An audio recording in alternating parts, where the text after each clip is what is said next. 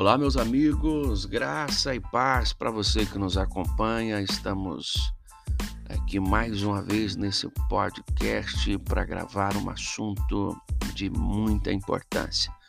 Hoje vamos falar sobre o cristão e votar, né? Como se um cristão só pode votar em cristão ou se um cristão pode voltar em outra pessoa que não seja do, do mesmo credo religioso, que não tenha a mesma visão é, é, bíblica, que não tenha a mesma visão espiritual.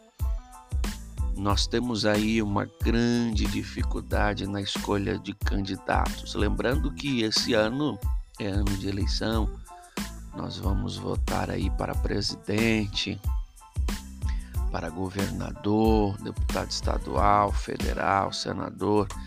Então nós temos aí um ano de votação, onde vamos esco é, escolher ah, o presidente, a autoridade máxima do país, né? E para isso nós precisamos é, saber se cristão só deve votar em cristão. A questão é essa: crente só vota em crente? É complicado nós fazermos essa afirmativa por conta da dificuldade hoje de se identificar um cristão. Por quê?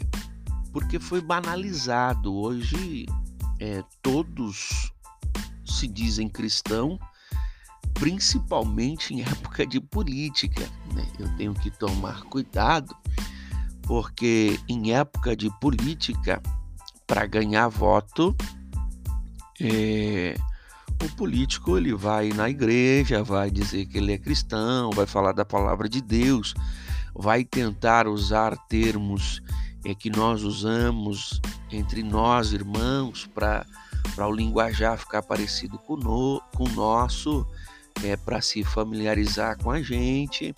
Tudo isso na intenção de ganhar o seu voto. Mas depois ele sai, ele vai num centro espírita, faz do mesmo jeito, ele vai lá no, no, no, no templo budista, vai fazer do mesmo jeito, porque a ideia é ganhar votos, a ideia é trabalhar o marketing para ganhar voto, não é é, servir a Deus não é ser servo de Deus. Então nós precisamos nessa época estar atento.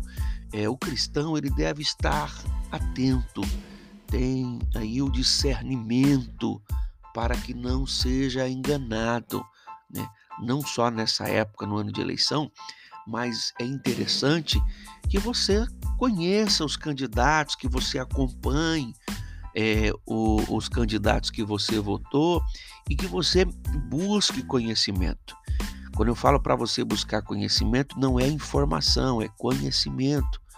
Qual que é a diferença, irmão Robert, do conhecimento para informação? É que a informação ela já vem codificada. Por exemplo, vou dar um exemplo aqui. Eu busco conhecimento, eu vou lá, pesquiso sobre, é, sobre diversas visões políticas. Daí eu faço um apanhado, um resumo e vou gravar um podcast para você. Esse podcast não vai ser uma, uma, um, um conhecimento. Eu vou gravar para você uma informação sobre política, a minha visão acerca de ter, determinado assunto. Quando eu busco conhecimento, eu vou em busca de várias informações, eu vou fazer pesquisas, eu vou observar e aí eu vou formar a minha opinião. Então, essa é a diferença do conhecimento para a informação. Tem muita gente hoje absorvendo informação achando que é conhecimento. Não confunda isso porque pode prejudicar as suas decisões, você tomar decisões equivocadas. Então, é, nós cristãos, nós que tememos ao Senhor Jesus, nós que obedecemos a palavra do Senhor, é, nós temos que partir de um princípio. Nós temos que partir de um princípio. Qual, irmão Robert? Lá em Provérbios, no livro de Provérbios, livro de sabedoria, escrito por Salomão, capítulo 29, verso 2, fala que quando o justo governa, ou os justos governam, o povo se alegra. Quando os justos governam, governam, o povo se alegra, né? Quando os perversos estão no poder, o povo geme. Isso é Salomão que disse, eu estou lendo a, a nova versão, né, NVI. Então, observe nova versão transformadora, é a, a versão que eu estou lendo aqui para os irmãos. Então, quando os justos governam, o povo se alegra. Quando os perversos estão no poder, o povo geme. Olha o que a Bíblia diz. Então, como que eu faço, irmão Robert, para votar? Eu tenho que escolher alguém que seja justo. Justo. Não é porque a pessoa falou que ela é cristão, que ela professa a mesma fé que a minha, que eu vou votar nela. Não, não, não, não, não. Eu preciso analisar se ela tem uma vida justa. Se ela vive uma vida justa. Então, eu vou partir desse pressuposto se essa pessoa tem uma vida justa. Por quê? Porque a Bíblia me informa que quando os justos governam, o povo se alegra. Então ele vai governar esse político, ele vai governar sobre a minha vida, ele vai legislar, ele vai criar leis. Então eu preciso saber se ele é justo eu preciso avaliar o comportamento, a conduta, a vida dele. Eu preciso pesquisar, eu preciso conhecer sobre a vida deste político que eu vou dar o meu voto. Eu não posso simplesmente entregar o meu voto porque alguém está falando que eu tenho que votar nele. Não. Alguém me orientou, alguém me indicou, falou: Fulano, vota em Beltrano, porque Beltrano é uma pessoa boa. Eu vou ouvir aquele conselho e vou pesquisar. O grande problema do nosso país, do nosso povo, dos irmãos, é que a gente é, confunde e votamos na pessoa por carisma. Só que para ser justo, não basta ter carisma. Aliás, eu acho que o carisma não interfere em nada.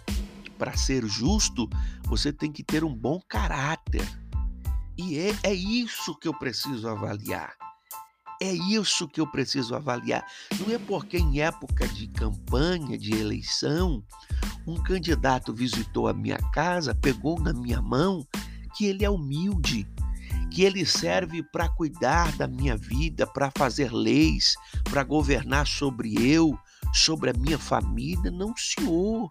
Não é porque ele veio na minha casa tomou um cafezinho e, e, e sentou no meu sofá e falou que gostou do meu cafezinho, que ele é humilde, que ele é um cara legal, um cara bacana. Não. Porque ele vai fazer isso em época de eleição e depois ele vai sumir, e depois ele vai criar leis que vai contra o meu princípio, contra os meus valores, contra os princípios bíblicos. Então é isso que eu tenho que tomar cuidado. Ele vai sancionar leis que vai contra os valores éticos e morais da igreja, do povo de Deus. Quando eu digo da igreja, eu não estou falando da instituição. Eu estou falando sobre o corpo de Cristo. É isso que nós temos que preservar. Alguém fala, ah, irmão Robert, mas os valores éticos e morais da, da igreja não põem alimento na minha mesa. Tá certo, tá certo, mas eu prefiro ficar com a Bíblia. Que quando alguém defende os valores éticos e morais que a Bíblia defende, que é a identidade do povo de Deus, eu acredito que nós entramos nesse versículo de Provérbios em andar em justiça, aí a alegria, a prosperidade, a bênção de Deus sobre a nação, a bênção de Deus sobre o povo. Quando isso não acontece, quando nós damos lugar e vazão para pessoas que não temem a Deus governar sobre as nossas vidas, que elas criam leis que vai contra os princípios cristãos, que vai contra que fere a santidade de Deus, a justiça de Deus vai cair sobre a nação. E aí o povo vai sofrer, e isso a gente encontra na Bíblia. Por isso, 2022 é ano de eleição. Abra o teu olho, avalie, seja sábio, peça discernimento e vote corretamente. Um forte abraço, que Deus abençoe a sua vida e até a próxima.